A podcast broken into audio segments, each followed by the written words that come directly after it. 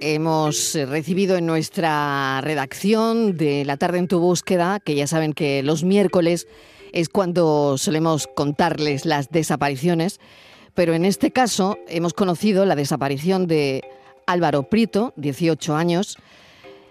No sabemos nada acerca de este joven, es un juvenil del Córdoba, eh, cogía un ave en Sevilla y no sabemos qué ha podido ocurrir. Patricia Torres, bienvenida. Hola Marilo, buenas tardes. Estamos muy pendientes de la desaparición de Álvaro Prieto. Tiene 18 años. El miércoles 11 Álvaro decidió desplazarse a Sevilla para salir de fiesta con unos amigos. Eh, tenía pensado volver a la mañana siguiente, es decir, eh, ayer jueves a su casa, pero no lo hizo. La última vez que lo vieron estaba en la estación de tren de Santa Justa.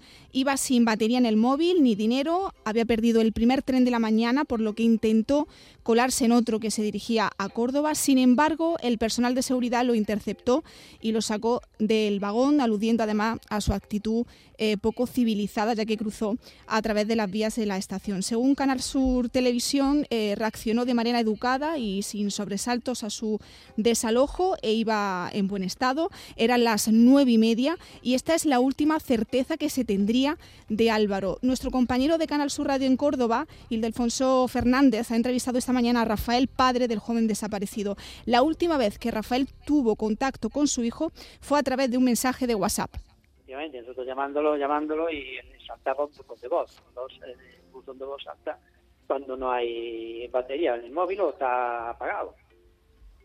O, no está el, móvil, no sé, eso ya no, ya no lo sé, porque rastrearon el GPS del móvil y la última llamada que sale es un WhatsApp que efectivamente mandó a mi mujer a las 7 y algo, que era cuando iba para la estación, que ponía que voy para, voy para la parada parada entendemos que la, la estación. ¿vale? Esa fue la última noticia que tenemos de una hora después, sobre las diez y media, una testigo lo señala caminando por la avenida Kansas City de Sevilla en dirección al barrio de Las Huertas. Desde entonces no se ha vuelto a saber más nada de él. Toman todos los datos, el nombre. A partir de ahí, pues creo que, según me dicen, lo han echado, lo echaron de la estación, pidieron que se fuera. Eso sería sobre las nueve y algo y a partir de esa hora no sabemos absolutamente nada más. Hay informaciones que indican que se le vio en torno a las diez y media eh, en Kansas City, no sé si sí, la eso hay, a mí me ha llegado una información que nos llamaron, pero yo eso no lo no le doy fiabilidad, no lo sé, no sé si puede ser verdad o puede ser mentira, no lo sé. Están llegando muchos bulos, pero no lo sé. La, policía está ya totalmente eh, en, el tema, está trabajando ya, la, la Guardia Civil de Tráfico también, y, en fin, un montón de, gente más. Sus amigos ya han sido interrogados y ninguno de ellos sabe nada. El Córdoba Club de Fútbol además ha anunciado en sus redes sociales que se han organizado batidas por la zona para dar con el paradero del joven. El Córdoba Club de Fútbol sí, se, ha, se apoya muchísimo porque se han, puesto los medios de comunicación. Incluso creo que van a dar una batida unos pocos, no sé si hoy. Entonces ya más no podemos hacer, queda esperar. Sí, porque hay algunos que son de Sevilla, conocen la zona y entonces van, van a ir varios coches y van a dar una vuelta por determinados sitios. Si algo, saben algo. Sí, compañero, el, entrenador, el secretario técnico de Córdoba, en fin, están muy involucrados con el sí.